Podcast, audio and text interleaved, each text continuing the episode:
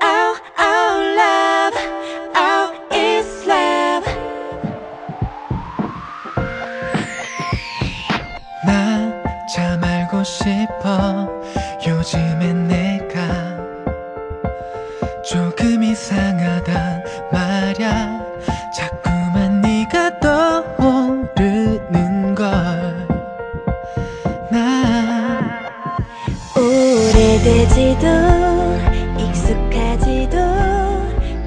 上好，嗯，我们休息了很长一段时间，然后开始录节目了。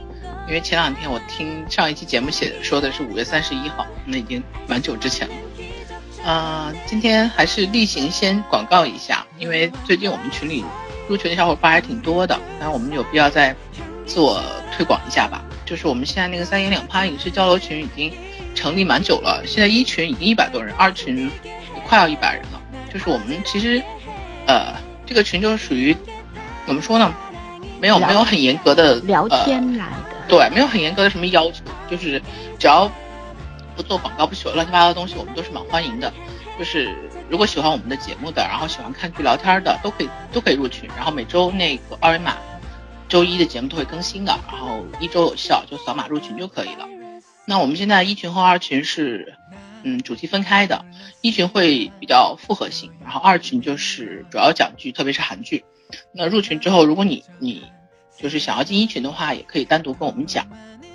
然后另外呢，就是我们还有一个三言两拍的公众号，公众号的名字是和电台名字一模一样的。呃，虽然草有点多，但是我们还在积极努力的争取。最近要表扬一下早同学，嗯，更的特别勤，特别个毛，啊、起码保证了写两一个月有一次吧。大姨妈吗？啊，然后最后慌就最慌的地是微博那个公众号是三言两拍，言字呢是嗯颜色的颜，颜值的颜。然后我们当时也是为了区别一下，然后大家有兴趣的话也可以关注一下，因为我们有时候放节目的话也会在上面放链接。呃，另外就是我们除了这个三言两拍的这个这个主频道之外，我们还又开了另外的两个频道，一个是塑料姐妹花的精彩生活，另外一个是呃好好就什么三言两拍之好好读书。不好意思，我我老年痴呆了，有点记不记不得了。嗯，就是这两个这两个栏目我们更新的不是很勤快，但是质量还是可以保证的，保质嗯保量，嗯，对，所以我们希望大家有有兴趣的话也可以关注一下，然后有什么意见或者好的建议也可以给我们留言。那好啦，今天广告到这里就结束了，然后开始进入正题。嗯，今天我们要聊的剧呢是最近蛮火的，就是话题度蛮高的一部漫画改编的作品，叫《金秘书为何那样》。刚才我们在讨论到底是这样还是那样，因为它翻译过来的闹 哪样对，不知道闹哪样，就就就大概就这样吧。嗯，然后这个片子是其实是一个漫画了，就是叫郑原作者叫郑庆云，他是二零一三年的同呃同名人气网漫，但是很搞笑的是，他虽然是二零一三年开始更的，然后因为漫画我看完了，他到现在还没有结尾，就是还差一个结尾。就今天开始正好是恢复更新的日子，所以我也觉得我们这期节目录的还挺有缘分的。然后这个漫画现在改编了之后呢，它的制作班底是这样的，导演叫嗯朴俊和，然后这个导演呃作品还是挺多的，除了这部片子，还有《无理的英爱小姐》和《今生是第一次》，然后这都是一七年的作品，然后还有一六年的《打架吧鬼神》，嗯。这几部片子都还都算是话题度蛮高的，尤其是去年那个《今生是第一次》，也是很多人都喜欢的作品。然后另外的作那个编剧叫郑恩英，但是呃编剧有一个调整，就是我昨天看到信息，前四集都是这个叫郑恩英的编剧写的，然后从第五集开始执行交替主就是交替执笔主编了，然后有两个编剧叫白善宇和崔宝林，然后参与共同执笔。在开始从第五集就是他们要交替了，然后这个白善宇和崔宝林之前都和这个朴俊和朴俊和导演合作过，也就是《无理的英爱小姐》和一起吃饭吧，啊，一起吃饭吧，他也他也导过吗？我还真不知道啊。第一部吧，应该是第一部，因为他后面没有标。那嗯那就是说，呃以后的这个这个剧情就是，其实三位编剧，然后轮换着来来写了。呃，目前看起来到前六集还是没有什么问题的。然后这个片子的嗯、热度是真的很高，因为同档期的片子大概也就关注度，如果在呃留言在十页的话，这个片子已经到三十页了，所以 然后确实是近期的这种可能是类型上比较讨巧吧，因为其他的类型都都在比较深刻或者比较沉重或者是比较严肃吧，然后这个就特别轻松，然后加上漫改就很多。如果是正常文字性的会有 bug 的东西，然后变在漫改之后就好像合理化了很多。那今天我们就轻松一点聊聊这个片子。嗯你们俩还有什么要补充的没？嗯，没有关于背景这块儿的没有啊 没有？这两人，特别是森森同学今天说他什么都不管，说反正反正不是他工厂。呃，那那我们先来打个分吧，就是说前六集作为一个漫画作品，然后先打个分。然后我那天考虑了一下，因为我们以前打分的标准，呃，通常都是就是全篇来打的，然后包括演员和那个剧情什么的。然后，但是我觉得，因为这个片子是个漫画改编的作品，就是它对改编能力是有要求的。另外就是，我我其实觉得这片子挺讨巧，是在选角上。我们刚才还私底还在讨论这个事儿，所以我那天大概写了三个维度，就是改编能力、选角和制作水平。然后我们结合这个开始打分吧。然后那那你们俩谁先？这次老孙先吧，每次都是早先，啊，我六分儿。我觉得前六集一集一分儿是吗？也不是，就其实就是看着挺高兴的嘛，没什么心理负担。呃，然后呢，它其实就是可以类比大力女，因为大力女也是漫改嘛。嗯。但是大力女的漫改改的蛮糟糕的，完全是靠两个演员撑起来的，哦对吧？嗯然后男二也挺不行的，主要是男女主。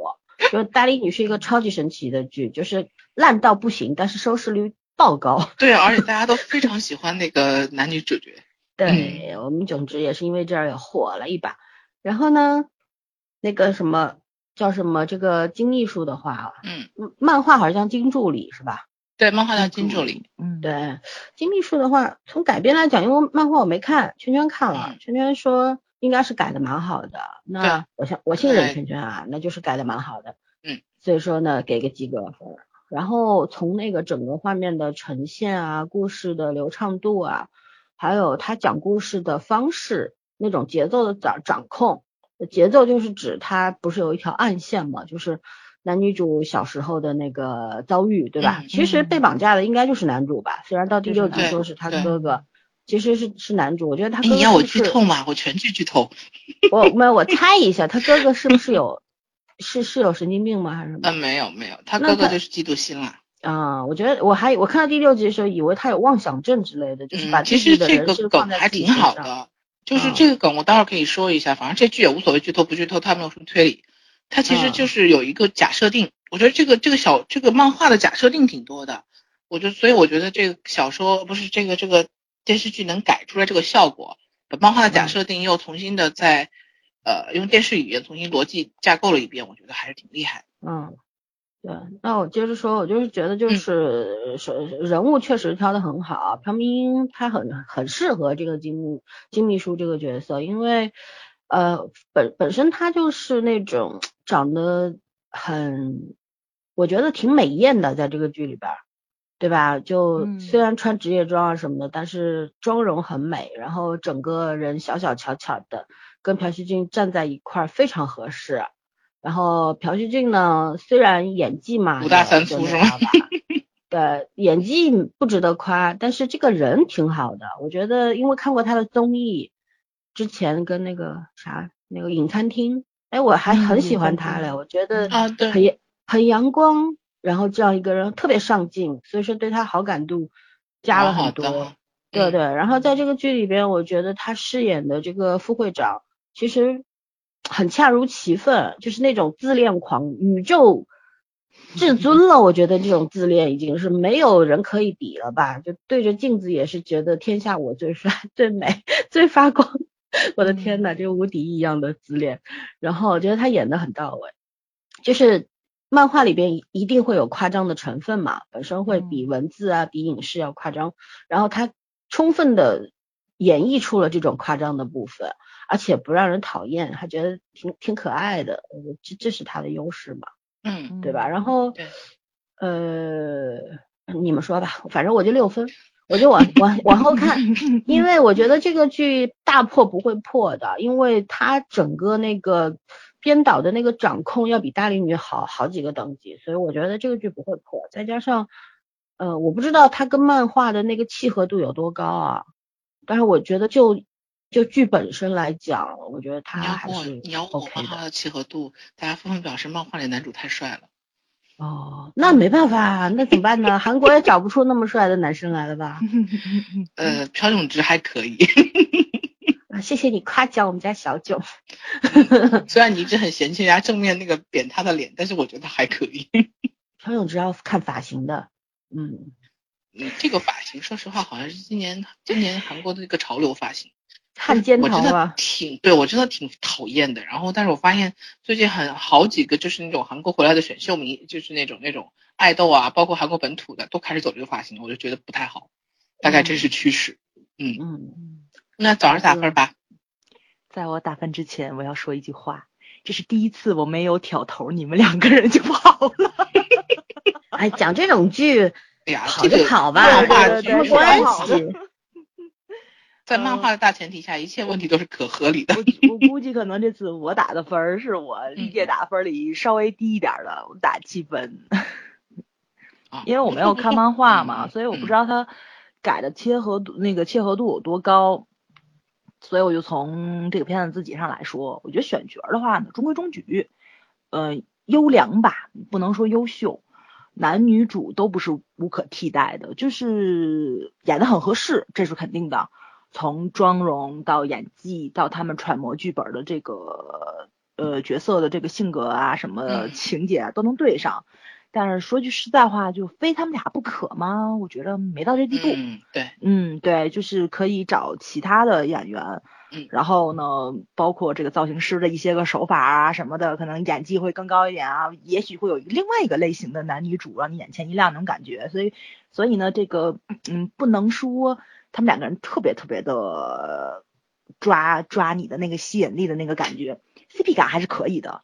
嗯，但是他们俩之间是有 feel 的。对，是有 feel 的，嗯对 CP 感还是可以的，所以就只能说是优良，嗯、特别优秀呢，在我这里可能还是不到的。还有就是男主的设定，因为刚刚你们两个提到大力女了嘛，咱要说嗯大力女的男女主为什么火花这么四射呢？因为我觉得他们两个人的那个 CP 感是反套路的很多东西在里面，就是剧情是有加加持作用在的。但是这个片子呢，其实还是套路化的东西比较多一点。嗯，对？吧？就是传统韩剧、传统偶像剧里面的各种桥段，从头到尾就是连环十八套都让你尝一遍。现在是满汉全席，就是不管你吃的腻不腻吧，都给你端上来了，是这么嗯感觉。但要真说句实在话，满汉全席韩国拍的特别好的，我觉得到现在无法超越的就是世美男啊。那个、嗯 张根硕的那个男主，嗯对张根硕的那个男主，到现在我觉得没有任何一个韩国的男演员能超越他，就是那种自恋。对，嗯那种毒舌，那种宇宙宇宙唯我独尊的霸气，嗯，朴熙俊还差点儿，主要是大硕他本身气势很强，气势很强，对，就是小眼睛一画，立刻那个，哎，对对对,对，胸像，对对对对对 对，所以就当时看到那个震撼感呢，就是就是会更那什么一点，呃，而且那个片子我觉得可能女主的那个人物设定会更凸显男主，那那个片子就是一部。让所有女性观众集体就是如痴如狂的那种剧，所以呢，就是那个男主的那个性格会更凸显一点，但这个片子我觉得是男女主两个人都很闪耀的片子，所以相对来说女主会抢夺男主的那种光光环感，所以呢，你就会觉着的的就是圈儿可能说像原著里那个男主就是帅的宇宙至尊那种感觉，就体现的并不是很怎么说呢？我这么跟你说吧，因为你看漫画应该挺多的，你你你那个女主在里面嗯也不像朴敏英，像凡尔赛玫瑰里面那种人物的画风，哦，然后是那种欧式的金色波浪卷儿，你知道吗？嗯，就你都不觉得他是个亚洲人。嗯。然后男主那个造型，我就觉得我都不想吐槽韩国的这个 就漫画家，他们特别喜欢画外国人，我特不明白。就当年看《浪漫满屋》也是，男主是个外国人，好莱坞影帝，哦，他们嫌弃本国人长得丑。我很纳闷儿，你知道吗？就这种天上有地上无的长相，非要是外国人吗？然后男主的那个造型基本上就是 cos 那个叫叫什么那个水水冰月那个那个那个那个漫画那个美少女战士，美少女战士，嗯地场位那种地位阳，啊，对对对，就就就他们那个，嗯嗯嗯，所以所以就在我这里吧，我觉得就只能是一个很调剂的作品，而且我真说句实在话，可能看到现在，就即使是他这条那叫什么来着，就这条那个暗藏的这种悬疑线，也并不是很吸引我看下去。我前四集我说句实在话，我是没有快进看的，我看到第五集的时候，我用一点二五倍看的，等我看到第六集的时候，我已经实在受不了，我用一点五倍看的。真的，我我估计可能再往后面再往后面弄一弄，我可能就不看了。好吧，嗯，嗯对，所以我给打七分，就是观感不一样嘛。因为我现在我觉得时间很宝贵，就对于我来说，我现在并不是一个消遣的这种心态，是在看剧，跟我现在自己的状态是有关系的。但是如果大家真的是很无聊，时间很充裕，然后呢，就是这个怎么说呢，就是你能够正常拿着手机去看，因为它不像传统的咱们国产剧的那种偶像剧似的，你听音儿你就能听懂了，对吧？但你时间很充裕的话，这个片子是可以给你杀时间用的，呃，可以坐个地解闷儿铁啊什么的。嗯，对对他对对，他不至于，就是说他无非就是，就像我们说无法律学是好看，它无非就是嗯另一种好看。对，但是你要有什么意义啊，有什么呀，但没有什么反思啊，这个东西都是没有的。没有的，其实就是嗯小白，嗯就是小傻白甜的那种小甜文。就是小嗯白剧、小白文，所以说呢，就是看个乐。说白了，看个乐就是如果顾漫的小说要是也是写画成漫画，效果差不太多。差不多，嗯，嗯顾漫小说是很有真说句实在话，他可能想宣扬的那种爱情理念，还不如顾漫的。没有我漫的那个更先进，嗯，对对对对对，因为我看到现在为止，他们两个人经常扯到他们童年记忆上去了。这个爱情的开始与结束跟过程都很让我摸不着头脑了。所以我为什么看到第六集时我已经一点五倍去看了呢？我觉得现在逻辑已经乱掉了，爱情逻辑已经乱掉了，所以我并不是很感冒。对，嗯，七他。也许就是要呈，就是要呈现一个现在男女主都搞不清楚的一个状况，然后后面慢慢去理清，他制嗯造一个情感的冲突嘛，嗯这个很正常。就是也像女主现在她到底是是，她觉得男主就是她小时候的那个救她的欧巴，那么嗯她到底是感恩的心呢，还是真正的爱恋的心呢？她自己没搞清楚，对吧？所以说第六集男主就挺难受的，就就反正就就就讲就是就是没事找事儿吧，说白了就是。对，嗯漫画嗯的我为啥不爱看漫画？我一直觉得漫画太浅了，你知道吗？就 no，当然我知道会有 很嗯多很好的，但是说实话，就因为我自己的阅读方向是嗯要要要有是是比较有追求的那种，不喜欢看那种傻白甜的东西。其实就是任何类型，它嗯都有深刻，都有浅薄。那当然是对有对对，嗯啊，我我不是说个别啊，我们所嗯有的，呃，就是我讲我所有的我做的结论一定不是针对什么没一百部里边有一部对对对或者两部，嗯而是嗯说比例的，从嗯比例上来讲，对吧？就像我喜欢读文严肃文学的，你让我去看漫画，我一定接受不了。对嗯，就像就像让我去读网就是像像我有点理解，老森就是像有点像那个反派的波米那种，你又来了，你不是是不是每集都要说我 对看到你？就是，所以他对那个漫画就很不感冒。你忘记他原来就说嘛，他说那个看一个剧看一个动漫画还要了解前世今生嘛，其实是一样的，就是你的习惯，你的阅读习惯不在这个这个区域内嘛。所以，所以说你像我，就像看这个同样无法律师啊、哈谟拉比啊，包括减法男女，我都看的挺高兴的。然后看这个金秘书，我就我就觉得反正就好看嘛，就嗯现在像我今天一边工作，然后一边这样看一下，看一集更新，我觉得也 OK。就是虽然听不太懂，但是就是你哪怕不差个两三分钟没盯着手机屏幕，你也知道他演了什么，就这种。太对了，这话对吧？嗯他不会说嗯你错过了两句台词，你要倒回去看一看，不需要，就这样。嗯，好吧，圈圈打分吧。嗯，我是这样的，因为你们两个都没有看过漫画哈、嗯我觉得抛抛掉就是什么漫画里面那个人物画的个样子啊，就是就是这些东西不画谈，风对吧？单你把它排除对，对对嗯就是单纯从这个剧本改改的漫画的能力上来讲，其实我会给个高分，会给到八分，嗯呃，蛮高的，我自己也觉得蛮高的。但是我说我的理由，第一，它出现那个时机很讨巧，就是最近的剧有一点一水儿的走悲情路线，严肃，嗯对，或者是严肃路线，反正就是往人性深刻里面挖。嗯然后这个剧突然就是那种怎么说，阳光明媚，吹着春风就来了。嗯，而且我觉得这个剧特别可笑的是，它好像宣传的很早，在放之前一个月就有宣传了，起码我是看到宣传的。我当时还说这剧不是早就开始播了吗？后来发现还没开始，还没有，连那个片花都还没出来。所以我觉得它很沾光在这个地方。然后另外就是，嗯，它这个选角虽然漫画比比比现实中的人物这个这个吻合度，就是说形象吻合度没有一半儿，但是这两个演员还是演出来的漫画感的节奏感，所以我还挺喜欢的。然后最重要的就是这个漫画的改的非常好，嗯，就是如果如果是 单纯看漫画的话，就特别少女的一个漫画，也没有什么很纠结的过程，然后也没有什么很深刻的道理，嗯。就大概就是说两个人，然后秘书和老板就时间长了就是产生感情了嘛，养成系然后，对啊，就是一个养成系，其实在一起十年，然后 两个人都都没有看到过，眼中没有看到其他异性的存在过，然后又不把对方当异性，这件事情很本身就很奇怪。而且又又都那么优秀，你不被吸引也很难。对啊，就是就是这个事情本身就很奇怪。你说我这个正当适适龄谈恋爱的这个年纪，然后我谁都看不上，但是我又没有你刨除出去，这这这本身就是一个固定设定了嘛。嗯，然后关键是我觉得它改在哪儿，就是，嗯，漫画因为篇幅长，这漫画篇幅不短了，已已经一百九十多话，快两百话了。然后，漫画就是一直往后拉，就把那个战线拉得很长。然后就是包括女主中间怀疑过男主，呃，她没有怀疑男主，她是先怀疑男主的哥哥。她对男主的那个伤是有反射的，是有那个记忆反射的，但是他没有想起来这件事，因为他小时候记忆也是被蒙蔽了。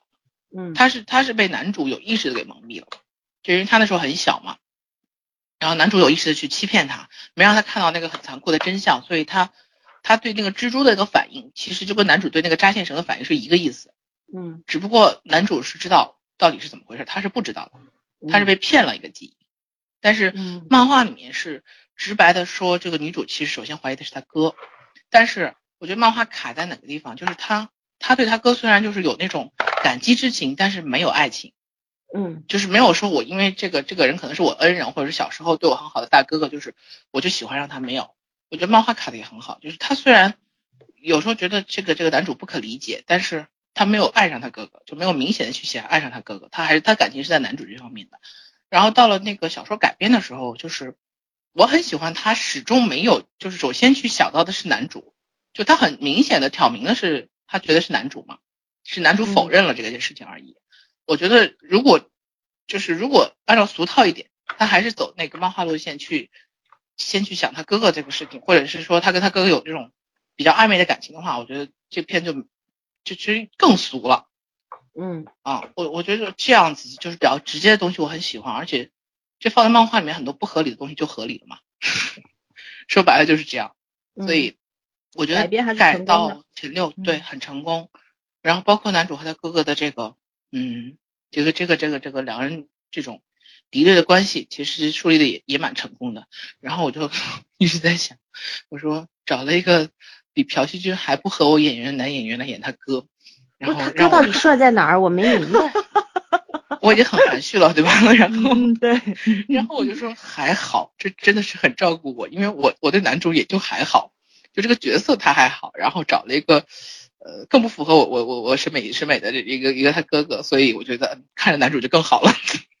其实这个男主他哥哥，你知道谁演特合适吗？谁？就是那个《举重妖精》里面那个那个谁，那个啊那个他哥哥，对，就是啊，对那个对对对对，女主暗我也想说恋的那个，，啊对对对，我知道那个人，嗯我就刚想说。对，因为我因为我觉得那大哥那个面相，真是演好人演坏人都可以，而且他演技他是不也很是就是是不。是就是吴海英里面演的那个？错没错没错，就是演那个那个。，我就想说，我说还不如找那个人。我觉得，我觉得那大哥特亏，你知道吗？他就是万年男二，万年未婚夫，万年对对初恋，然后就永远是好人坏人那种演，就演一个真的也很不错，还是善良没的，没错没错总是总是嗯走反派路线的人物。对对对，倍儿可惜。哎，然后外形也还是有的，起码比这个外形我觉得更靠谱一点。更靠谱，对对对，嗯嗯，所以关键是这个没演技，你这太没演技了，这简直是，嗯，人家是作家，都只有内心他戏。那找个盲人更好啊。盲人不是没有撼动那个男主的可能性吗？他现在其实我觉得就是到第六集，其实朴敏英对那个哥哥也是没有什么对他，他只是想知道小时候的真相，而嗯没有他知道是哥哥时候，反而更失望那种感觉是演出来了。对对，嗯而没有那个就是真的要去跟他哥哥发生点什么，或者是期待点什么。我觉得这要是很好的。然后我觉得父那个选选角上面其其他都还好，他那个爸爸妈妈就是男主的爸爸妈妈，妈妈还好，爸爸我觉得稍微有点弱了。就虽然爸爸也是一个，就原原小说里面其实爸爸是个存在感很很差的人，但是用了这个演员去表达，我我能理解编导的那个意图是想要就是增加一点喜剧感，就活泼一点，但是我觉得并不是很成功，也有点没必要。嗯，嗯还有，但是有一条辅线加的很加的非常好，就是那个高贵男，你知道吗？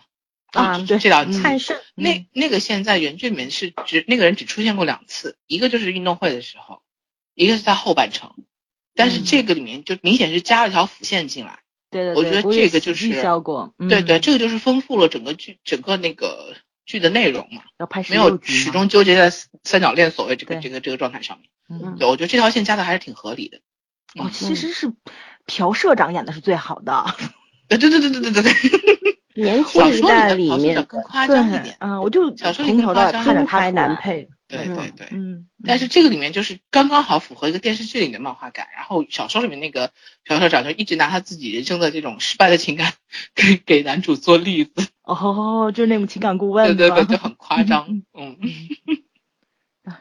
所以我就说这个片子整体来讲，我其实还蛮喜欢的。然后大概打个八分，是因为它比较沾光，比较讨巧。嗯，嗯，如果换一个时期，如果比如他和吴海英是同一个时期，我可能不会给这么高分。没错没错，嗯，就是必须要强调一点，就是我们三个的打分都是代表自己的特别主观的东西。嗯因为就像我，我我对这些东西不太感冒的，所以说我看就看个热闹。然后像枣儿也说了，他是符合他当下的心境，对吧？他可能更嗯能够接受比较严肃一点的，或者说更加是有深层次一点东西的。然后圈嗯圈是因为看过，呃，他可能也就是最近比较喜欢看这类的轻松的东西嘛，然后又结合了漫画，所以说打的分儿就比较高，他是给了一个综合的分儿。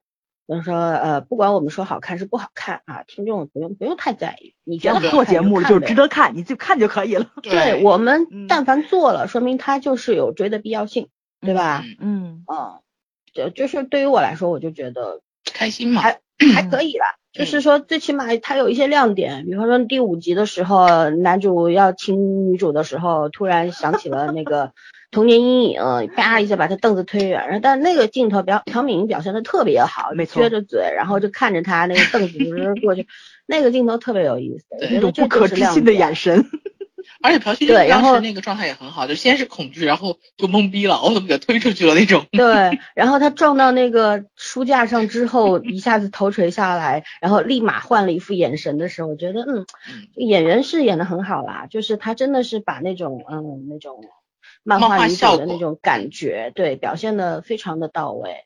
嗯这就是有经验的演员，说白了就是朴敏英这个角色对他来说是很容易的，他很擅长。你就像看他跟小池的那个黑了，他里边的女主也是一个活泼到不行的一个女孩子，黑了是不是也是漫画呀？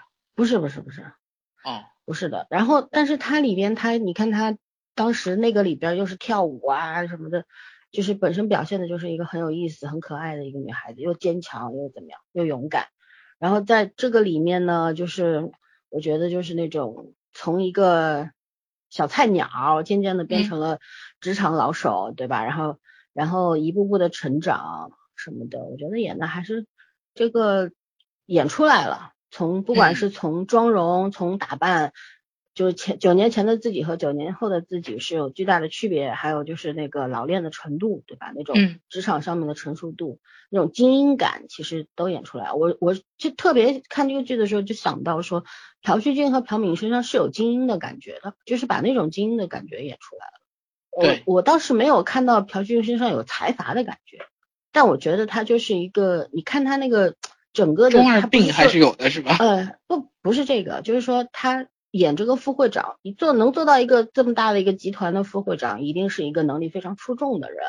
然后他他没有显显出那种就是那种富贵的感觉，但至少他演出了一个就是身在其位的那种感觉，就表现出了他是一个有能力、有分寸这么的人。嗯啊，虽然他性格很浮夸、很自恋，但是他你也能够看到他在事业上、职场上面的那个专业，我觉得还是可以的。就是我其实不太喜欢看那种明明你是一个集团领导人，就特别二逼的那种，是天天天天谈恋爱不干 正事儿，对对对这个我嗯我看不了。嗯但至少还有工作的部分，我觉得这方面还是可以。嗯，好吧，所以我们已经讲到剧情部分了。对啊，接着要聊啥？你有不喜欢的地方吗？除了它是漫画，你不喜欢？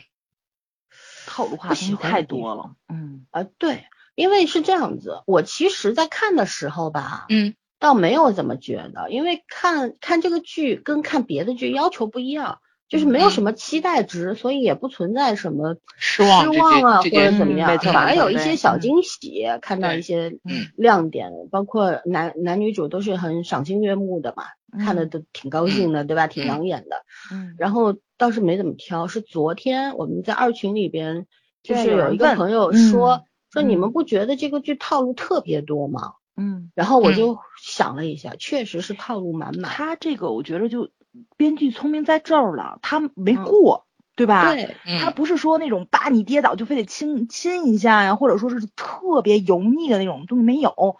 你像嗯那个，就是他们打球的时候，就真的是追着球，然后在突然间回头发现边上有个人，你想站你那个就是你那个动能很大，你又收不住的时候，两个人就轻轻的抱了一下。但是呢，就放在他们两个人这个性格上是很合适的，就这个这个轻轻的拥抱，在他们这儿就是一个核能爆发的那个感觉，就俩人嗯都懵了。就那个感觉恰到好处。还有就是早晨起来，突然就是第六集吧，就是那个会长，哎不对，呃那个男主过来接女主的时候，女女女主因为有什么事情，突然间一路飞奔过来，但是他们家住的那个地步不太好嘛，绊了一跤。然后闯进了，怀里对，哎，对对对对对，嗯被男主抱住那个场面，就是他这个东西虽然很套路化，但不是那种传统泰剧里那种假摔，你知道，就特刻意的那种，他是完全没有的。我觉得他这种处理是很合适，但是这一集里面你没事儿就摔两跤，看着也是挺辣眼睛就是了。对，这就是一个非常非常甜的那种恋谈恋爱的剧。就像昨嗯天那个朋友提出这个问题的时候，我当时不是反问了一两个问题嘛？我说嗯第一就是说，他说他说套路这么多什么什么的，我后来就说我说其实嗯像套路多怎么样？关键第一你要看看脸看身材，这是最重要的。对你换两个嗯你换两个其貌不扬的人，甚至有点丑的人站在那儿，他他再甜演的再甜，你也是看不下去的，这就是事实，嗯很现实的一件事情，对吧？嗯那美好只能自己领略，外人是领略不到的。还有就是说，呃，还有一个是什么呢？就是，嗯，我觉得就是他不仅仅是长相身材的，我觉得他一切的配合，你比方说就很好他的构嗯图，嗯，对吧？他镜头的那个位置，哦，那个还有就是对吧？打他的那个那个打光，嗯等等。其实你想想看，韩剧为什么能够把偶像剧明明就是为什么就是我我后来不是还问了一个问题吗？就是为什么在韩剧里边成立的很多东西，在别的地方不成立不？成立，对，其实要去想这个问题。其实人家韩剧拍了这么多年，它是有一整套非常系统化的东西去支撑它那些剧情的。对，对吧？我们国嗯剧也在学啊，节爱里边也学了呀。但你为什么看着就是不得不得劲儿呢？嗯 对不对？你就觉得同样的东西为什么就是每一个细节都有差距，落落在一起就完全是不是一回事儿。嗯对他那个是整套的东西上去，为了支持一个镜头，他们可以把所有的配合做到尽善尽美的程度，但是其他的剧不不管是国产剧、日剧还是泰剧都是跟不上的，同样拍偶像剧就是跟不上，这是没办法的事情，人家就是有嗯长处在那儿。对我觉得这个就是经验，还有就是人家就是想好了要靠韩剧、韩流去输出他们自己的很多东西，然后接受很多的这个对文化输出。品牌对文化文化嗯侵略、文化输出，嗯包括他们要获得这个旅游收益等等，他们其实就是一整套的一个计划，然后大家嗯同心协力去实施，就就这么一件事儿嘛。对吧？所以说你嗯看，当时咱们看那个《太阳的后裔》的时候就是嘛，全球还吐槽来说从水里出来妆都没有掉，什么的，那光 还看踢打得那么球妆都不掉，更别提那个了。对，就是那光，你看它是水里捞出来，光还打得特别美。就是你嗯看韩剧，你从来不会觉得，哎，丑死了。对，打光打的不好，这里有阴影，那里有哎怎么？没有的，有两个人当时化妆化的特别酷，一个就是当年金三顺，一个就是后来那天我说《汉谟拉比》里面上一集比那个女的，哭的。那是人家故意为之嘛，对吧？嗯，对，就整体的，整体的就是这样。我我觉得这个东西是真的很值得学的东西，没错。对，真的不要去纯粹的偶人家那个像剧，你得反复、反复、反复的练，这东西就是一个熟能生巧的过程。演员啊，制作班底啊，然后编剧啊，你说题材很简单，但是你做不出来，因为你就不要说人家简单。咱们经常说套路，什么叫套路？其实就是人家的工业化流程。咱现在都没到那个工业化流程，你还说人家套路？咱现在没有工业化还流程，其实就是那个你呃这老梗，我觉得嗯我是不排斥的，你只要玩的好，那就有意思。对对对对吧？嗯，地球上所有的梗都有人玩过了，嗯玩过了呀。你你敢说你创新啊？没错，他的这个梗就是玩的跟他的这个就是他这部整个片子的那个氛围是契合的。对啊他就想走小清新嘛，对吧？他就都是小清新，完全没有让你有那种就是那种怎么说呢，就是那种干柴烈火，什么都没有。所以我觉得他一直都挺清口的，其实看着还挺挺挺爽的，就清爽嘛，对，符合这个夏天，嗯，对啊，这个季节比它整个整个那个调色啊什么都是很明很明亮很明朗的那种感觉，嗯就是让你看的特别的就跟他的导演有关系吧。他导演的几部剧都属于这种。啊金生是第一次，其实颜色也蛮明朗的。你忘了那个男主当然穿着那个大红色的花裤子，在女主家 腌泡菜。对啊，嗯就是就是这样，我觉得这个就是人家的长处，得学，对吧？嗯嗯，嗯，就是你觉得都是傻白甜，但是你你为什么就拍出来不是那个感觉？嗯，啊，同样的剧情，同样的就是一模一样的剧情，你是复刻不到，在咱们国剧里边不成立这件事，一定要去思考。嗯，不要不要那个抄袭抄人家学人家就学个皮毛，嗯然后深层的东西不去学，那就转头还使劲吐槽人家。对啊，嗯哦，还有一个我嗯特别喜欢的地方，我觉得是服装。其实我觉得嗯。并不只是这部剧，是哪一部剧都是，就是我我说个题外话啊，就因为嗯圈圈好像是分享了好多好多个今年世界杯各个球队的那个西装，然后我到现在为止我记得最清楚最清楚的就是他在吐槽葡萄牙的，你知道吗？说葡萄牙那个西装穿的真的是很帅，但是愣是这帮所有队员一人背了一个双肩背，就从那个特别帅的男模瞬间变成了卖保险的。然后，然后你们就有没有想到，就是咱们国剧偶像剧，就是失败就败在就类似于这这个配件上，就是怎么说呢？就是就是你那个西装可能也是很高档的，不是你也穿 Prada，你也你你你也穿什么你忘了一阿玛尼啊什么的。身材这件事情呢。其实不是身材，我觉得我我觉得就是他们那个光线镜头就是有问题，对对对对对对，特别有问题。其实你们觉得朴叙俊这身西服真的就这么好吗？我真不觉着，因为因为你看他们有时候穿 T 恤啊或穿大衣啊，很多人都在那个剖它到底是什么牌子的嘛。其实你看他们就就是几百块，有时候一件 T 恤，没错，没错，没错，就是这个样子品牌。对，它就嗯是那种勾引你去消费，而且这个消费能力你还具备的那个东西。对，它这西服肯定块的东西，没错，它这西服绝绝对对不是葡萄牙那帮运动员穿的，你那。好几万、好几十万你买不起那种，绝对不是，对吧？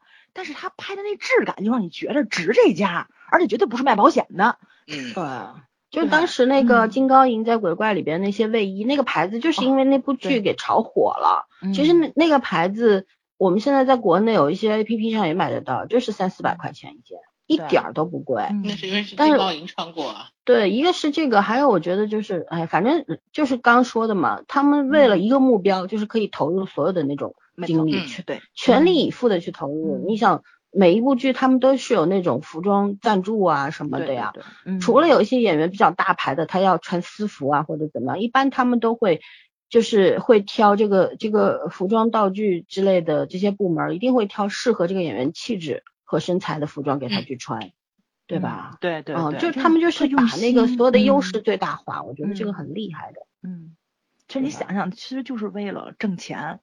就这个目的特别的纯粹，然后挣钱得带着诚意，其对实都是对吧？你有嗯百分之百的诚意，人家就会吃你这一套。你想掏我兜里的钱，麻烦你有一点点专业的，就是呃，让我让我有个渴望嘛。嗯，对，啊对啊其实咱们这儿也有，你前些日子夸的那部那个就是那个堂主演那部片子，但堂主那西服肯定齁贵吧，对吧？嗯他是私服，你不能跟自堂主比己的这个。没错没错，所以你就查出来你也没有欲望买，但这个你要查但出来，你要是但是女主的衣服，啊女主的衣服是可以的，就是嗯。她那个价位不算是很贵的，差不多是白领职业装，就是符合她的身份定位。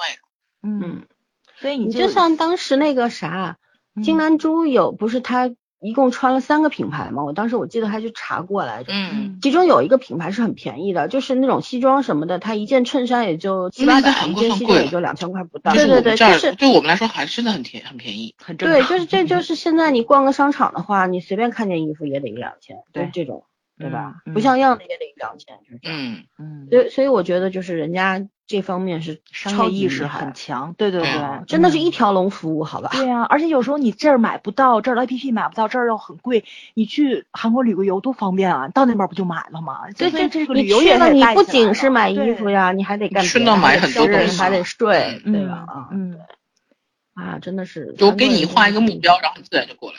嗯嗯，嗯，所以人家的偶像剧存在是有很大的一个商业道理在的。他为什么偶像剧经久不衰，每年都要拍？其实嗯就是这个道理。因为为什么？这个符合少女心。嗯，就是女孩子、女人，你长再老，你也有少女心，对吧？你很容易被嗯唤醒，然后嗯就看到这个的时候，你会，这这最近我我我认识的好几个朋友就说，哎呀，掉进这个剧的坑了。为什么掉进去？其中有个朋友四十多岁，是妈妈已经当了好多年了，但是他就进了这个坑。嗯他已经好久不看韩剧了，就是那天问我你要你最近有啥剧好开心的，就是那种不要动脑筋，我就给他推了这个。嗯对，推完这个他就看了四集嘛，他就哎好看，这剧我要追，要掉坑了，每天都在那边 跟我讲，啊哪什么这个那个的，我说你代入感好强啊，他说对啊，就是就是这东西就是机缘巧合，你突然看上了就看上了，嗯有时候是因为生活琐碎，压力很大，你就是那种停不下来。他不是说真的是那种什么压力，但是他就是生活停不下来，这种东西就可以分散一下他的精力，其就是一个。出口，让你嗯喘口气嘛，对嗯吧？然后做个小小的梦，就这样，幻想这个人出现在你身边，幻想你就是那个女主角，对吧？嗯幻想也是，反正又不花钱，但是也挺高兴的嘛。不是很多年前就 说，呃，女人的韩剧是男人的 A 片嘛，其实一个意思。嗯对啊，一样一样。嗯追求心理需求不一样。嗯，对。啊，这么多年咱看这个韩韩国偶像剧，真的是看的太多了嗯，啊，每一部基本上秘书身为一个秘书，穿那么紧的裙子，然后袖子上那么拖拖拉拉的东西，我说他上班不累的慌吗？嗯，但但他地位突出嘛，他是这个而且老大的女人嘛他觉得，太短了，你知道吗？我每天忍着，我说嗯，反正这是漫画，怎么样都正常，我就是得自己安慰自己。嗯 嗯，但是这朴敏英确实身材也很好啊，脸也没有垮，真的是一点都没变化，福气。嗯，笑起来又特别甜，金微笑这个名字取的也是好，而且他那个微笑的那个谐音和秘书很像，嗯，对，嗯就是说人家改归改，但是人家其实改的很用心嘛，很讨巧。很认真的改，对对，你既然是改，就不能因为它是一个成品的漫画或者怎么样的。就像我们现在改了很多 IP，然后我觉得反正有书粉嘛，一定就有一定就有收视率、话题度，哎然后就改漫障不经最心。最近这个，我我我多说一句啊，最嗯近这个就是改 IP 嘛，很搞笑的是，他把没有抄袭的作品，然后编剧在抄袭别的，这这个套路我觉得挺有意思的也，就写不出来啊，编剧。嗯关键是你照着原著拍就可以了，原著没有抄袭啊，原著都是原创的。然后呢，但是他改不了，哎他没这个本事，真的好奇怪，你知道吗？啊，我特别无奈。他们就没这个本事改。说白了，除了是自己的，就是自己小说的那个那个作者去改这个编剧之外，他真的是没本事改，他只能抄。嗯，行，咱不吐槽别的，就说咱们这个。咱们还是聊回这个剧本身吧，已嗯经吐了一堆了。然后我们有 吐吗？我觉得我们我们分析了为什么韩国偶像剧它有存在的价值，嗯和人家的优势在哪里。我觉得这个其实很重要啦。就国内的这些要写这种要模仿人家韩剧，然后其实应该听听我们节目，一定会有启发的。就配我们套我们算我们算旁观者清，因为为什么对对国内很多编剧他不一定会一直看多年看韩剧的，嗯我们看韩剧起码十年以上，对吧？嗯你是看着他一路怎么下来的，怎么怎么一步步进步的，然后有一些什么变化，其实这这个老观众韩剧粉一定会比这些普通的编剧要懂懂得多。而且这个其实这个套路化东西，八十年代香港也有纯爱剧，就就是不是纯爱剧，就是这种灰姑娘的也很喜欢拍。九十年代的美国电影，对吧？青春片儿，像什么爱情故事啊，什么乱七八糟，就这种纯爱剧，美国也很喜欢拍。然后日本的东京爱情故事是打开了另外一个偶像剧的模式，然后像现在韩国其实也是一步一步发展的。其实这个东西，我觉得他们他们编剧应该比咱们看的要多，而且他这么多国家还都那经历过来的话，这倒也是，嗯。对他们没有，他们有那么大的他们有优越感，对对对对对，嗯，觉得自己就厉害。嗯，对，有的时候要要听听这个不耻下问啊，听听普通观众的想法。哎，对，好了，不说这个，圈圈我们要聊啥？后面我被你讲没什么可以聊的了。我我就想一直想说这这个剧挺有意思在哪儿？就你刚才嗯，此这部分涉及剧透啊，如果没兴趣的话可以跳，我就不听了。嗯。嗯。嗯，就刚才你不是说他他他哥有心理障碍吗？嗯，其实我觉得那个漫画，这是漫画作者的设定，嗯。我觉得漫画作者挺搞笑的。你记不记得我最开始看第二集、第三集的时候，我开始看漫画的嘛？嗯。然后我看漫画之后，我还我还在咱们三个群里说了一句，我说这个漫画设定有一点点问题，嗯。就是就是我一会儿就把漫画看下来，那个漫画里面是这样写的，就是男主其实他被绑架以后，嗯。他哥移情了，就他他哥以为自想己绑架了，对嗯他哥觉得自己被绑架了，哦，就是他嫉妒他弟弟被绑架，然后家长把他给他弟弟骗去这个地方，的，结果他弟弟被别人拐走了，嗯。嗯。然后就是他哥可能就是一个一直不太重重重视的人，对，因为他弟弟太聪明了嘛，他爸妈就就不太重视他，嗯，然后所以他就有点生气，就把他弟弟扔到一个就是老要改造的老宅子去了，嗯。然后就骗他，就是你在这等我。结果他弟弟就碰到，就其实他弟弟也很聪明，但是小孩子善良单纯嘛，然后就想去帮忙，结果就被骗了。然后正好这小姑娘也被这个女的骗了，嗯所以他们俩就在一起相处过。然后回去以后，他他就是他们俩跑出去之后，然后这个他他就发现他他哥因为内疚心理和那个什么，就就觉得被绑架是自己，嗯嗯然后就特别狂躁，然后每一天就是在家里发脾气、摔东西、跟他打架。嗯然后他爸妈就没有办法，然后他爸爸就说把他哥送到精神病院去，然后他妈就不同意。嗯 后来没有办法，所以我说他哥是不是有精神病啊？所以然后他哥一直觉得是自己，然后最后他你知道男主做了一个什么决定？男主说，那我把这个事情忘了，就不给任何人压力，那这个事嗯就算过去了，因为他不是一直都很聪明嘛，就天才型的那种，嗯，所以就是很小但是很成熟。那给自己做了心理暗示，所以他就忘了，他知道他没忘，他装哦，忘了，他没忘啊，他装的，他装的，他装他知道失忆了，就把所有人的心理压力都解掉了。嗯，但是他哥后来就是他妈，他妈为了爸妈为了他的安全，给他哥还是就跟流放差不多，说实话，然后去法国了嘛，嗯然后就等于是这么多年就这样过来的。其实男主心里什么都知道，他只是装的他不知道。嗯嗯，装失忆，对。然后我就觉得这个设定还略有点点意思。嗯，嗯因为一开始是真的他是，而而且他小时候他们俩的名字是相似的，他跟他哥的名字哦只差一个字，后来为了他就是对，不刺激他哥，他改了名字。嗯所以，所以在在这个我不知道后面那个编剧会怎么改，但是我看看 漫画的时候，我觉得这个还略有点意思吧，这个设定不太一样。嗯嗯，就是为什么我刚一开始是我又没看过漫画嘛，我就嗯说看到第六我就觉得他哥是不是你这种看电视剧太没意思了，什么都知道就。什么都看因为这是啊我的专业啊，我就觉得这个人就是不正常啊，我觉得他有他有幻想症啊，你这么说的话，他哥其实演的那还算挺到位的，演的挺不正常的。不是他主要是面无表情，所以傻着一张脸演都行。对对对，他不需要演技就能够把他演出来，就这样嗯本色出演。但是我觉得小说有一个问题，就是，呃，他其实既然男主什么都知道，他招女主的时候也知道这个女主是谁。嗯，我觉得他就是个养成系的心态，但是他怎么就之前对女主完全没有那种感觉？你看从，就就从想女主突然对，要辞职，他就突然发现，哎，我喜欢上女主了。其实，我觉得这有点跨度略大。嗯。所以他他到第六集的时候，他那个样子，我觉得他要真失忆的话，我还能接受；他要真不是对失忆的话，我觉得他的爱情特别莫名其妙。对，他也许一开始不是爱，就是要保护欲吧。然后是保护了这么多年之后，人生何处不相逢，大概。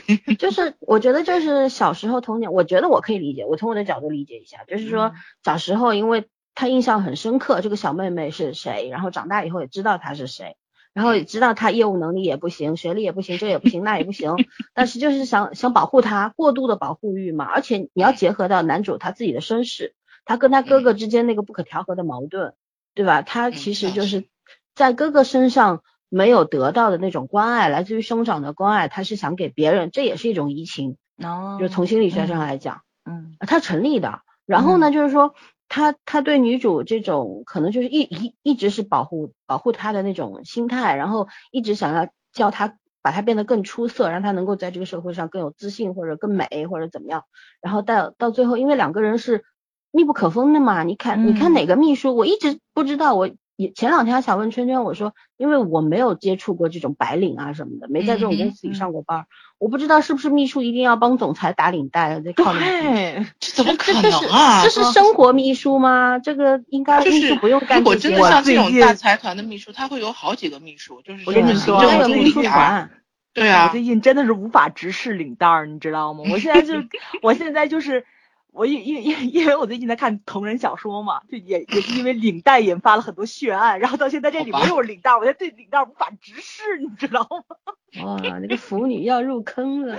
我已经入了，一直在坑里，你？哇塞，你 你不是看的真真啊？同人是真人版啊，太可啊，不是不是不是小说嘛，小说同人，小说嗯就是真人正东真人 写的啊，对啊，人写的就是美队跟冬兵嘛，就是一就领带引发的血案，但他写的很幽默，你知道吗？但是真的是从头到尾就是都是因为这个领带引起来，什么失忆啊，然后那个就想起来啊什么的，就它里面也有悬疑线在里面，但它从头到尾都很幽默，就跟这故事其实我觉得很像，你知道吗？就都是那个嗯悬疑、男人身上就那几样东西，其实但是真嗯说句实在话，那部小说写的可比这部这个好看多了，所以我觉得很上瘾。那小说我都看三遍了。谁每天都失踪不见？对啊，我就说嘛，好吧，那我继续往下说，我就嗯说那个，我我是不明白为什么，就是其实你想，并不是每一个老总都会让秘书给他近距离的系领带的，对吧？嗯他对女主的这种这这种接受，其实就是一种接受。从心理上来说，嗯就是我可以接受你为我做任何亲密的事情，对吧？嗯就是既然你会接受一个女生这样子来靠近你的话，说明你对她真的不仅仅是上司对下属的那种那种包容，或者说那种那种关爱，不是。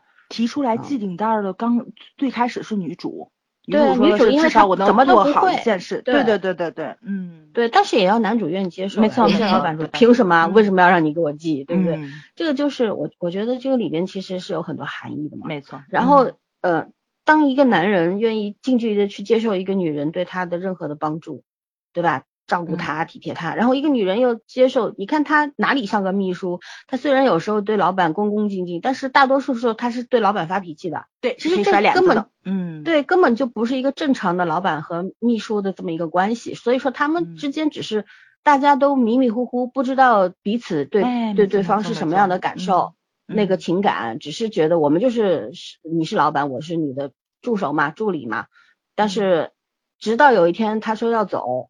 就这就是一个契机，就是我要走了，然后你突然醒悟过来，我是不能失去你的。为什么？你已经在我的生活当中，就是留下太就是多随时随地都在，嗯对吧？除了睡觉不在一块儿，其他时候都在，睡觉也在所以说一起过，偶尔嘛，那个嗯出出差之类的嘛，就是说，嗯，就是已经到了这种程度。我的生活当中，就像圈圈说的嘛，就是我的生活当中已经看不到别人了，我只有嗯你了，我怎么能离开你？这就日久生情嘛，就是对吧？就是我觉得从那个呃做就是那个同病相怜，大家一块儿被绑架，然后到后面的保护欲，然后这个什么到最后这个日久生情，然后到没有办法只能爱上你，也不能够失去你，我觉得是顺理成章的这条这条感情线，我是理解他的。好吧？有人能理解就行。我觉得，嗯我觉得当时看有点尴尬，但是我觉得就是剧可能情改的还是挺顺利。对，漫画上可能你看的很尴尬，但是嗯可他那个改编上面还是成功的，我觉得。我觉得是他嗯就是回忆那九年的时间太短，他可能细节铺陈在里面，就需要你自己去去摘这些东西，你自己去梳理脑他的那个，对对对对对对，所以相对来说你就对他们这个爱情，不是说我说第六季我一点五倍看，我觉得实在是有点。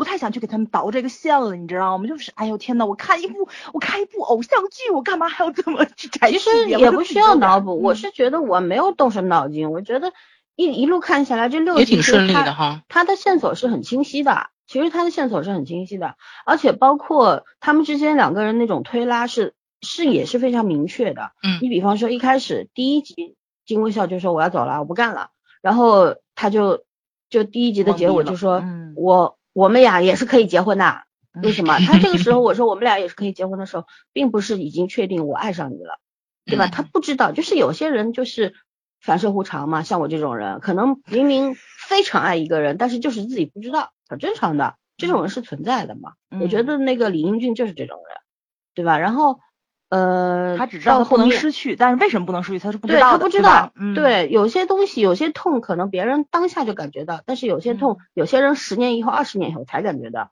这个这个是成立的，因为人和人是不一样，我们必须要确认这一点，嗯，对吧？还有一个就是后面就是说，你看呃，女主拒绝了嘛，就嗯哼，很多人可能就会觉得哇，条件这么好，又有钱又帅，什么都好，对吧？对我人生太有帮助了。然后我我又自己明确我要是爱他的，我又仰慕他，我干嘛拒绝他？就很多女孩子会这样想嘛。但是我觉得这个中间就把女主的那个性格就立起来了。虽然她确实这这一切都是存在的，但是我还是想要过我自己的生活。包括她后面到第六集的时候，她一个人请假了一天，然后那个无所事事，朋友们都很忙。然后她就就说，哎呀，如果我真的辞职了，我这一天天干啥呀？寻找 寻找自我，你也就找几天嘛，你出去旅行也就旅行个一个礼拜两个礼拜你就厌了嘛，对吗？所以说对，他就突然明白，其实他真正想要的东西可能不是自己想象的那个，没错，只是你在这个环境当中像待的太久了，你只是想脱离，然后到另一个环境当中去。嗯对你需要松口气，就是这个样子。但一旦真的给你松松口气就不行。就是有些人，你他上了发条了，你让他停下来，他就要瘫了。这是两个摩羯座谈恋爱，你看出来了吗？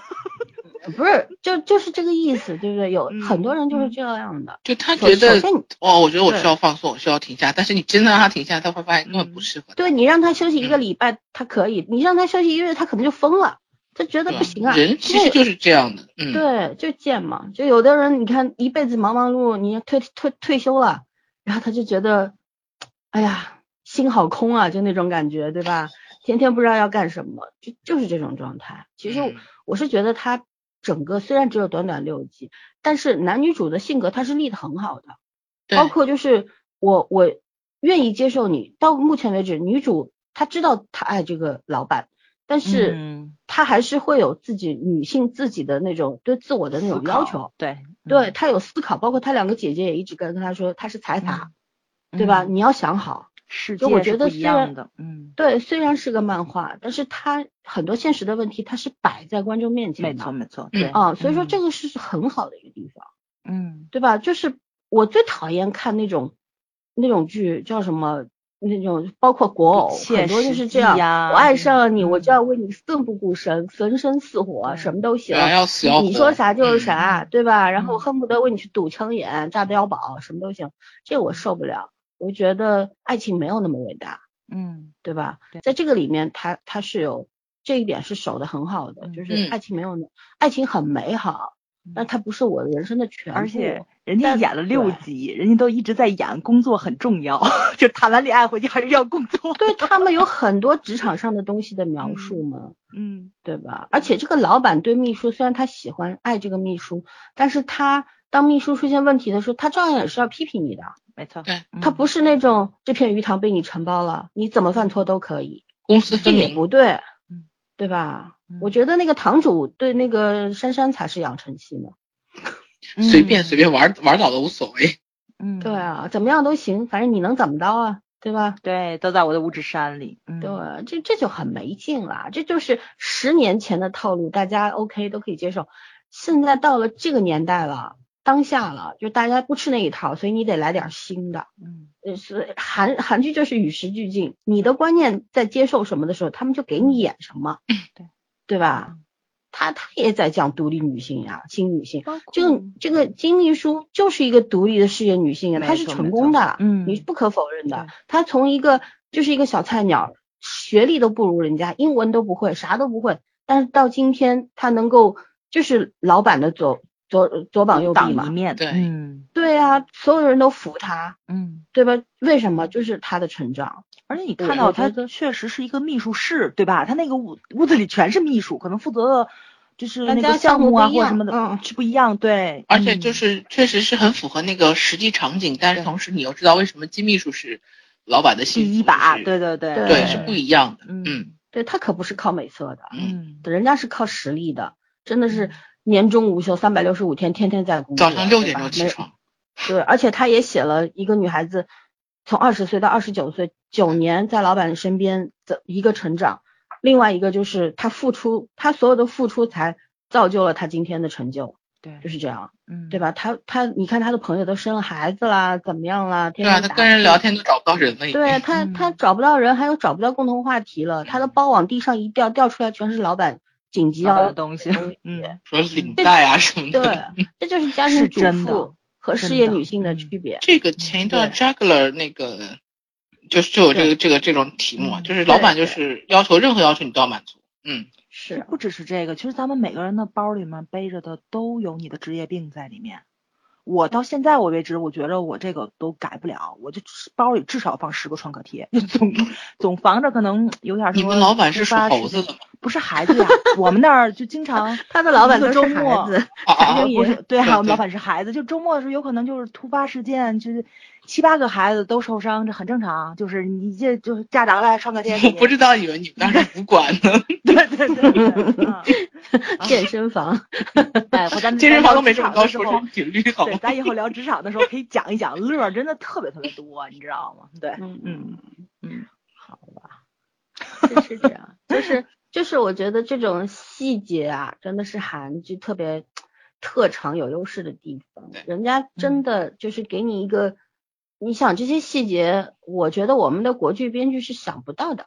是必然想不到的，这个标嗯包掉出来里边全是老板的东西，这这一点嗯绝对想不到，韩剧因为没有生活。真的是嗯做到了，就是艺术源于生活，但高于生活那么一点点。就对对对以前的韩剧完全是给你创造一个唯美的梦，就是哇完全嗯不可实现的那种梦幻一样的有钱人的也好，美女的帅哥的生活也好。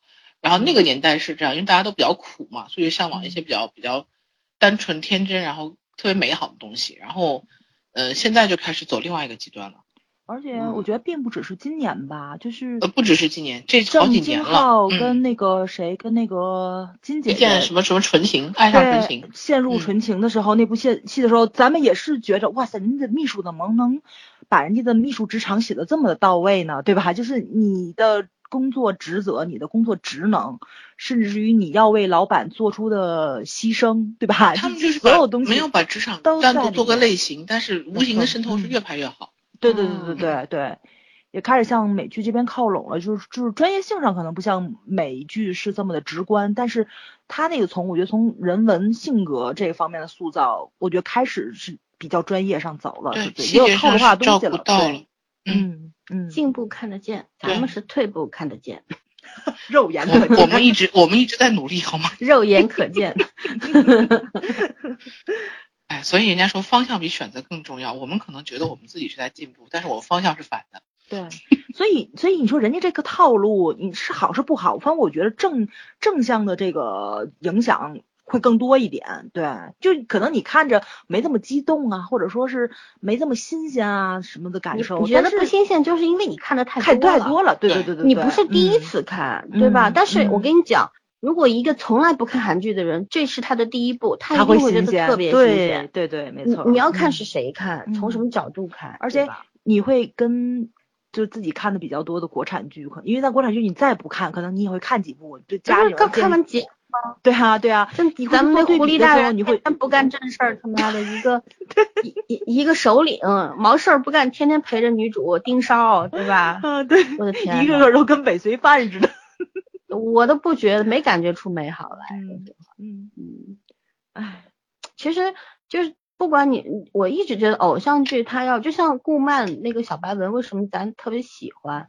其实嗯就是因为他永远都会写男女主的那种成长，对还有那种独立的人格，他一嗯定会强调这两点的。嗯对吧？嗯但你你看不到成长的东西，你有什么好看的？对吧？你看一个故事跟白开水似的，有什么好看？所谓小白文可不是白开水、啊，对对对吧？嗯嗯，再说就算是白开水，它还败火呢，多喝点水。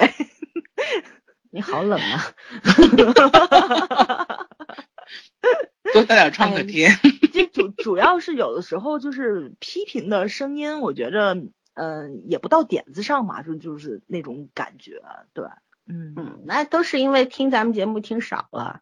嗯如果嗯从啊一直跟着我们节目往走了两年的话，一定会知道，就是一个观众看待这个国产剧和其他国家剧的那个态度和角度应该怎么样。我觉得咱们也算是比较厉害的那种观众了。嗯好了，啊不，夸了，现在看夸完了可以，迅速简单的提炼了。没什么好说的了，我觉得这部剧可以结束了。对啊，这部剧 差不多了。其嗯实，呃，这部剧就是就是一个他的爽和那个无法律师的爽还不是一种感觉，这就是轻松。嗯嗯嗯这其实挺好的，就是那种你当你紧张的时候，你需要生活的调剂，对对吧？就是嗯就是每个人可能他跟你那个缘分还没到，就像他最近对缘分，对嗯早早上最近不需要这个，所以说他嗯看的就觉得挺无挺没劲的。对，因为如我放果他松的话，我觉得那那部小说就能让我放松，不然我不能看三遍嘛。对，嗯，对，它不是你的首选，对，也没有那么重要，嗯对吧？嗯但是像我的话，我就会觉得也挺好的，反正看看也行，就这种对，轻轻松松的，因为平时都是生活啊、工作啊、各种压力啊。啊。嗯，嗯对，还有还有很多的观众，因为大家选择不一样，有些观众就是他看不了太太严肃的东西，太沉重的东西，所以说他要长期都是需要这样子的。那我觉得作为这类观众的话，就是你也要去甄别，就是有些剧它真的是无脑，无脑的剧少看看，对自己是没有好处的。像这种剧，它虽然轻松，但是它是需要，就是它会给你一些提示的，就是你要带着脑子去看。它不需要你动脑子，但是你要带着脑子去看，要你要去看到里边儿比较它比较好的、嗯有优势的地方，这个这个很重要的。你不能说我看一个剧就是为了笑一笑，这太对，这有什么好笑的嗯？因为你像老孙说话，经常说要用数据说话嘛，就是像他们心理学，你是大大量的案例，然后总结出来，就不说公式吧，就是你是有套路化的东西，其实电视剧也是的，它的这个套路化的东西，它的这个公式。是严格 符合这个怎么说呢？人家这个学科的，不是咱们那种无脑的套路，就是野路子，不是那种。对，嗯人家是多少年的，多少年的得出来的一个好的经验，然后他们把这个嗯经验套套用到这个剧里边，这个故事里边。你想为什么他能把一个漫画改的这么好？其实就是因为他们大量的那种经验，导演知道怎么拍，编剧知道怎么改，嗯对吧？怎怎么样才是你观对对观众你爱看什么，我们就给你什么，嗯就是这这个就是这这才是比较成功的东西嘛要学的东西嘛。嗯对吧？就你不要说强行的，你就想跟观众作对，你就想引领观众的审美，观众明明审美审的挺好的，你非要给他拉低两个档次，啊，这就是我们现在国剧在干的事儿。说然实话后你们这波关注还不行，对吧？批 评你们。对啊，哎呦，对我我因为最近上海电影节，我看了不少好的电影，我就觉得。唉，特别是昨天，就多说两句吧。特别昨天看了一个日本的二十四岁的一个女导演，青年新锐导演，人家用手机拍了一部电影，而且就是她真的是有岩井俊二的那个风格在里边儿，然后又融入了自己的风格。你不能说那个片子有多好，那个片子口碑也是两极化，叫《少女邂逅》，大家可以去豆瓣上看一下评分，因为现在刚电影节嘛。那个片子嘛，估计看的人也不算太多，也就几百号人看过嘛。嗯那去看一下，有些人会打，大多数人打了三分四分。昨天特地看了一下，嗯但是嗯 赞美之词嗯是都都是嗯不吝啬的。嗯为什么呢？就是人家第一年人家轻，第二人家拍的嗯少女故事是什么样的？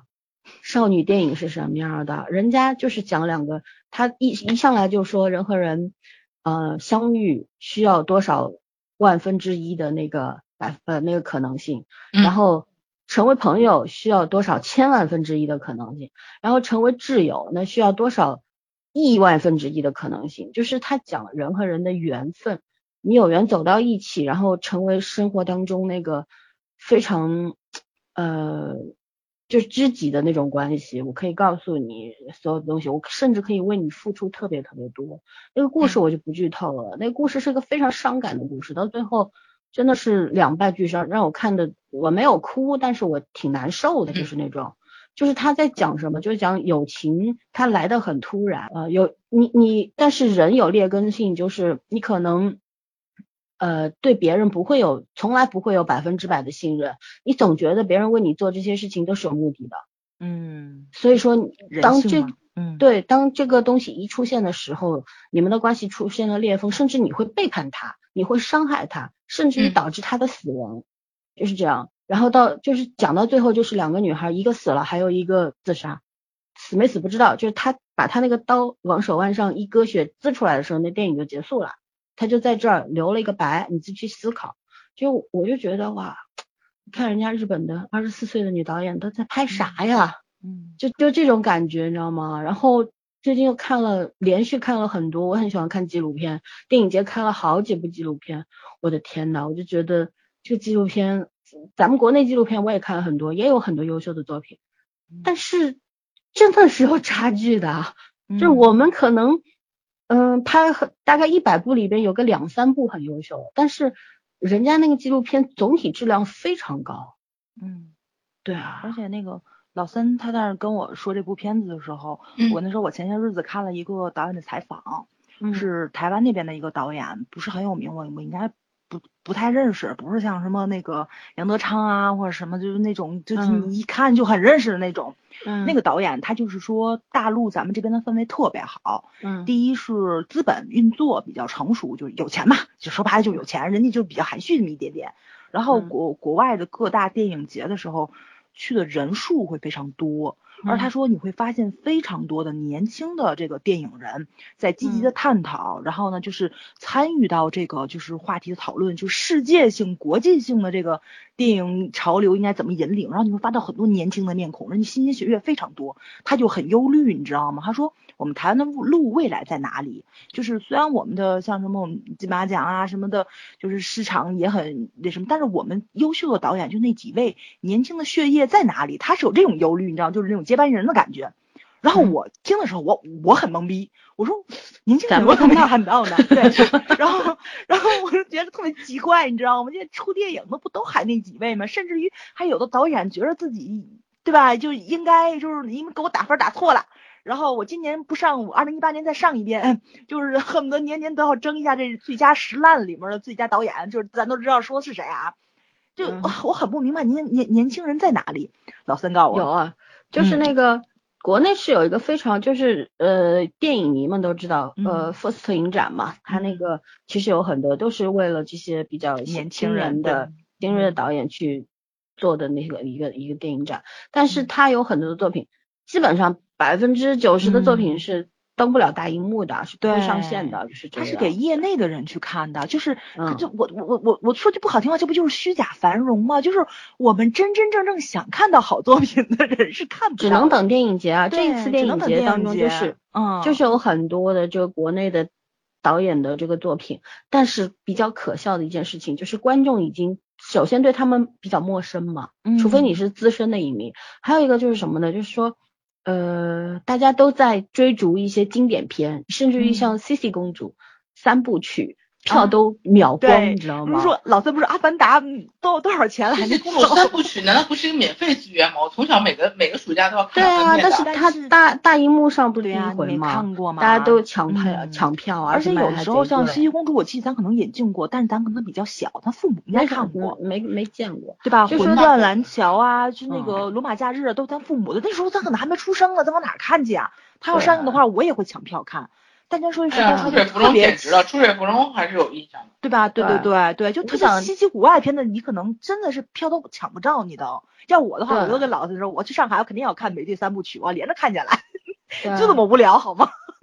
我要就是大家好吗？嗯，大家其实都在看一些大家知道的作品，你想很经典，像《廊桥遗梦》，嗯对吧？然后那个 C C 公主，然后毕业生，毕业生是头一次，嗯，呃，在国内那个对它是修复到了那个四 K 版，4对 K 对对，就是这个。对，嗯其实真的是很值得看，但是我想说的就是那些新导演、国内导演的影嗯片，其实买票的人会相对少，因为大家对他们陌生。对还有一个就是对国产电影的那种不不信信任。感，对，嗯嗯，嗯，其实是很可观众惜的觉得电影嗯不行，电影觉得观众这个其实你要你要上升到就真的是体制问题，你嗯你本身你高层没有去倡导那个繁荣的那个影视业，对吧？大家接触的嗯东西都是有限制的，然后那些比较尖锐的东西你不让观众看到，普普罗大众压根儿就不知道，所有敏感话题都禁止，那你这些好的东西。你只能跑到国外去参展呀，很多作品是什么？是国外拿了奖了，中国人中国观众才知道啊，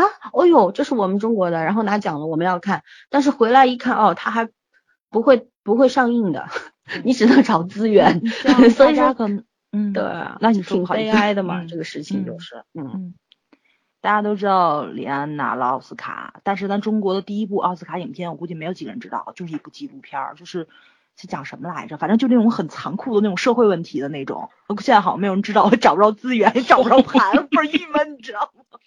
没事，有缘分自然会找到他。对呀、就你你肯定会很好奇嘛，就就是咱们第一次拿奥斯卡，到底拍什么片子啊？你想看看，找不着。米花之味吗？啊，对对对，好，哎，不是不是，呃，没事儿，你们俩聊，我查一下。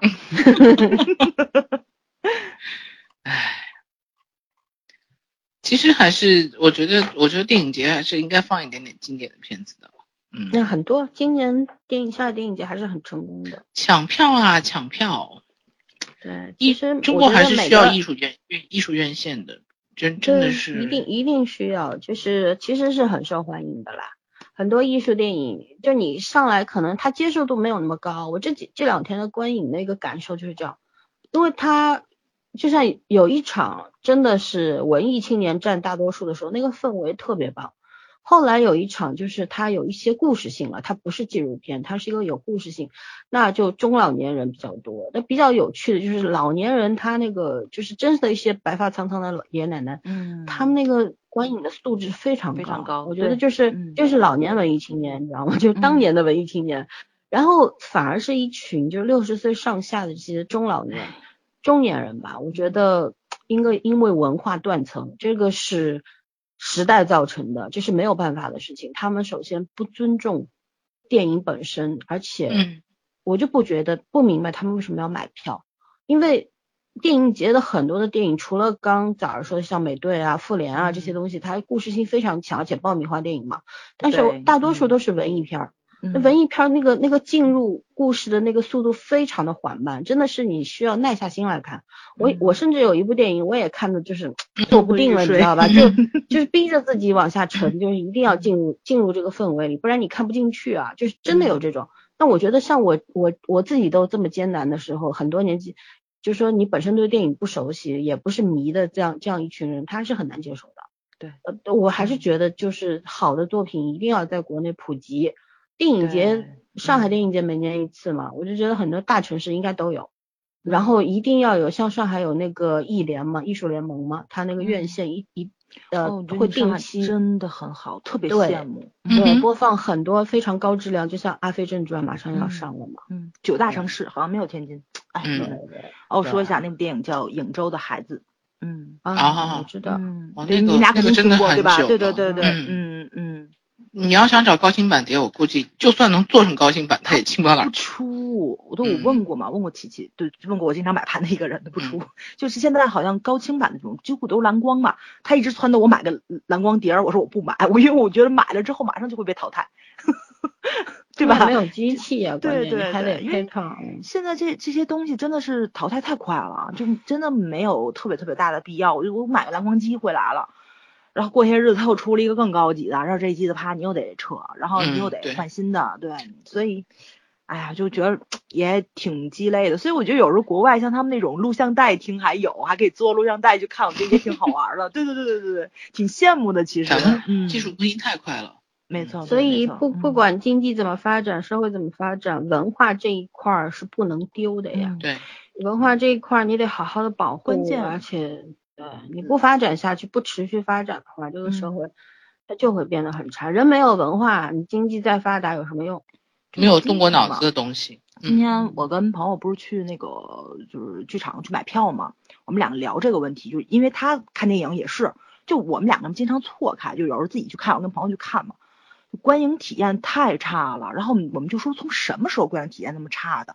我说我从小就看电影，就包括我跟老三为什么这么喜欢那个《冲锋队怒火街头》，因为那是我唯一一部连着看了三遍的电影，就跟我爸两个在电影院，我们俩一共买六张票，就疯了，你知道吗？跟倍儿爽，这看完出来，哎，不错，再看一遍，看一遍。出来之后吃完饭还想看，还想看，爸又看了一遍。因为我印象中那个时候电影票十五块钱一张，应该属于比较贵的了，对吧？然后呢，就是就是突然之间，我大学毕业之后，你们有没有印象？就是消费习惯的养成是一件特别可怕的事情。那个时候办信用卡，或者说是、嗯或者是什么电影院是一分钱一张票，然后变成九 分钱一张票，然后是九毛九一张票，然后呢是九块九一张票。但是现在还有那种一块钱一场的，一分钱是没现见过在。现在你现在就一分一分一分钱肯定没见过，一块钱他就是做活动的时候不一定能抢上啊。就大众的消费习惯已经养成了，老三经常吐槽上海电影票太贵了，最便宜三十多块钱一张，而且你还得穿越半个城市去看，你路费、吃饭、喝个咖啡，你这都都都是消费。它嗯其实就是把普罗大众的那种，就是你的休闲娱乐，你的那个从吃饭到其他的地方，给你引到电影院里面去，它是一个特别大的消费群体之后，他就不管了。然后你的自然消费这个习惯养成了之后，就是朋友聚会干嘛，你也不你也不 K 歌，看看电影吧，看电影吃饭就回家了。然后谈恋爱也是看电影看电影吃完饭回家了，就是他把你从其他的地方吸引过来了。以前打保龄球、打台球、滑冰，你现在看人还多吗？不多了吧？我朋友就我知道，就是我们朋友射箭三个馆全全全都关门了，就是你人越来越少，他办卡越来越少。开，在中国普及不开。对，就是你已经把电影养成了一个消费习惯了。我以前看电影，我花十块钱一张票，十五块钱一张票，进去里面没几个人，但我们都是看电影去的。我现在进电影院什么感觉？四排、五排、六排全坐满，吃爆米花的，聊闲天儿的，坐那儿谈恋爱、打电话汇汇报工作的，甚至于还到到里面睡觉的，你没有对，说在里面睡觉的是很就很经典的。对啊，你就你就特特别的无奈。我到现在为止，我印象最深刻的就是我看《刺客聂隐娘》，我跟你说嘛，一对儿大爷大妈两个人，就那种很有文化的人过来看，还有一个单独的小女孩儿，还有我跟我们朋友五个人，一场电影看的真的是非常非常爽，很安静。然后就是很舒缓，然后你就看完电影之后出来，你能听到在小声的交流，是在是在是在聊电影，真的、嗯就是大家会说好在哪里，我未必看懂，我可能并不了解导演的意图，但我们觉得风景很美，他那种舒缓的感觉，然后怎么说呢，就是你看到了不一样的东西，他那种镜头什么的，故事结构，每个人解读都是不一样的，然后你会觉得那个氛围超级好，你知道吗？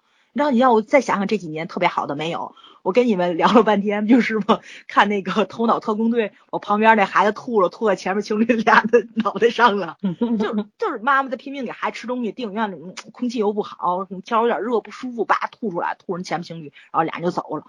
然后你你你你你会觉得这个这个电影让你很很舒爽吗？你没有这种感觉，所以啊呃，包括今天我去剧场买票也是。然后就是买票的时候就碰上一个特别神的大哥，他在那说，老三说他们上海的那个宝岛一村的票二十秒秒没，天津市我过了俩月过去买，最前排的票我还能买着，你知道这是个什么概念吗？我买那票的时候就有一个大哥就跟我们说的是，我跟你说实在话，你这都不用买，办张文汇卡，他那个 A 类票就一千多块钱的卖不出去的时候，他到最后一天他往外甩三十一张，你们知道我心里面是什么感觉吗？对，还有这种操作。这这个很有人研究的呀，他总会那个专门去找这个规则里的漏洞。对啊，不是规则漏洞，是这个就是政府会给你补偿进去的，它是有那个就是就是各种规则嘛，利用规则。对嗯它是就是说就是可能也也不能叫消费习惯的养成嘛，他可能就是也想把观众吸引到这儿来。这个东西虽然很高级或者什么，然后这大哥说的是他当年看那个就特别特别好的一个就是歌歌舞团过来唱《蝴蝶夫人》，他花一百八买了一张票。因为他可能就经常看嘛，他没那么多钱，买了一张一百八张票。他说：“你能想象到吗？第一排的票最后三十卖的，我拿一百八跟人换，三十人不给我换。”然后他跟我说：“他说他说我这种亏吃太多，他说你不应该买这么早，什么的说了一堆。”我心想：“嗯，这这这这确实以后得研究一下。”就是就是就是上海跟天津完全不是一氛围，你这你这你们知道我是什么感受吗？我就觉得就是。虽然这个事情我也是个既得利益者啊，因为我知道这消息之后，我肯定会觉得我会少花很多钱，我会坐最好的位置，受到最好的观影体验。但是这个事情对人家是不公平的，对他吸引来的都退休大爷大妈，他可能未必会很喜欢对这个。戏剧本身是种是种伤伤害，对，所以哎，就觉得那种感觉就啊，我无法形容，你知道吗？但我觉得我跟我朋友说的是，咱也就这两年，这两年美头，等那消费习惯养成了之后，你就你就相相信我会跟电影院一样的。就我把这话说在这儿，我肯定很多天津市感兴趣的人也会去查这些东西，慢慢的这个就氛围就完全不一样了。嗯希望天津市马上赶上上海吧。嗯，其实说白了，咱们前半程金秘书，后半程聊的完全跟这个完全是外围围，对对是是好像是没有关联，其实是有关联的。我关联对们就是就是在一系列讲问题。对，嗯为什么人家韩剧能够做到这个程度？韩剧为什么能够在这个这个世界上，这个所有的这个每个国家的这个剧种里面占到一席之位，对吧？它、嗯它为什么会有它的位置？就是为什么现在大家聊起来，就是说，就算鄙视链的话，它也是处在第四层嘛，它也没有掉到很低的地方去。嗯对吧？它也仅次于呃英美日而已，但是它它是有一席之地。包括韩剧它，它的那个输出是非常厉害的。你包括像韩国的那些偶像团体啊什么的，它不仅仅是在中国、日本有非常大的市场，它在欧美也一样啊，没错，对吧？以前嗯 Super Junior 去那个美国啊，去欧洲办那个演唱会，那都是爆满的，爆满全是全世界人民都爱他们，就是这个样子的。嗯那说明什么呀？我是觉得就是从这个上面是可以看出来什么呢？人家是认认真真的在赚钱，认认真真的在做这个事情。你用心了，你钱赚到了，这个事情是正比，是双赢，对吧？对如果你你嗯像我们现在很多的那个，我们也拍偶像剧，我们也拍这个历史剧什么剧，我们现在偶尔像去年一年，咱们也就看到了一个军事联盟和虎啸龙吟还不错吧？嗯对，至少还有其他的电视剧，对，像那个很多的剧它是被腰斩了，有些就是被删除的，已经删的，我就不点名是哪个剧了。那个剧其实就是本本来应该是非常棒的，但是因为种种原因，这里删减那里删减，就你观众看到的东西都是阉割版的，要自己加工的。对，都是 阉割版的。嗯，你说说看，对吧？就这这种文化上面的这种掠夺，我觉得特别的不合理。然后大家现在国内的这个创作的那个氛围，我不是去指责那些人，我相信有很多人也是想用心的去把这件事情做好。因为我们毕竟不在行业内，嗯，有很多行业内我们认识的人也也都都在探苦经嘛，就是没有人想要糟蹋他。嗯，但是他们也是，就是都是弱小群体，在那个行业里面，他们也是很无力的一群，就他们凭他们的一己之力是改变不了的。那所以说，就希望就是从人家身上学点好的东西吧，去看一看他韩剧为什么会受欢迎，受欢迎背后的原因是什么，这个才是最重要的。嗯，对吧？嗯其实，在我们国家，我觉得特别容易。你要发展一个东西，一定是很容易，因为我们是举国体制，政府振臂一高呼，很多东西都是可以很短时间面里面改变的。我们看到的还少吗？对吧？你要改变这个文化现象，改变这个影视市场，其实很容易的。嗯，为什么现在越变越差，越变一直在退步？我觉得这个也是要去思考的问题。这不是没人管，是管的太多了。嗯，对吧？而且甚至于是限制你的发展，所以说，好吧，所以一切东西的不一样，目的不一样。，对一切东西跟政治挂钩了就很讨厌，跟嗯，对吧？嗯，嗯，就是还说白了就是君子爱财，取之有道。对，你要靠这挣钱，你你也得为这个事情做出贡献，这个才是正确的打开方式。你得努努力呀、啊谁？我说那你也得努努力啊，想赚这个钱。对啊，大家都得努努力啊，对吧？观众真的没有那么好忽悠了。我们现在这些观众很挑剔的，说实话。对，我觉得是你们上海环境特别好，我觉得你们那边文化氛围啊什么的，眼界确实是不一样多元化。对对对，就一线城市跟二线城市真没法比，就包括我前几年在一线是城市超一线，一线城市和一线城市也没法比，也没我们，是超一线城市，不一样。对对对，不一样。走走那个低调有内涵路线。嗯，嗯嗯嗯，好吧，嗯，聊聊到这儿吧。反正这话题你要延伸下去，无限延伸。这节目的前半程和后半程可以分成两期节我觉得也。挺也挺可怕的。对，其实听这一期的观众，如果是带着听金秘书的这个期待来的，可能会最后会失望了。但是我会觉得，就是如果你真的能全部听完的话，我觉得会带给你一些思考的，这个是真的。因为金秘书本身我们是讲完了，但是其实这个剧的意义，嗯，不是不止它本身这件事情。还是那句话，就是我昨天在群里提的那个问题：为什么在韩剧里成立了很多东西，在别的剧里不成立？但这个后面的原因非常非常多，我觉得这个原因才是大家要去思考的东西，对吧？越多的人去思考，这个改变的速度可能越快，就是这个样子。大家都是被动的去接受，永远是接受，永远不知道提出意见或者怎么样，那就完蛋了，就是这样，对吧？ 일로 나가봐 나비 빠이빠이 두근두근두근거려 나 두근거려 내게 내게 내게 내게 네 사랑을 말해줘 너를 위해